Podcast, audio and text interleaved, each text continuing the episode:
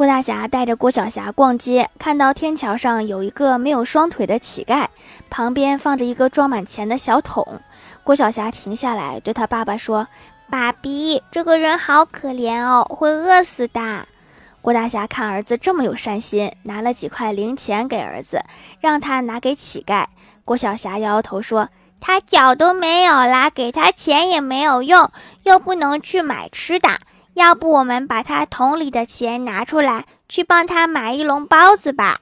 然后那个乞丐就一脸警惕地盯着郭晓霞。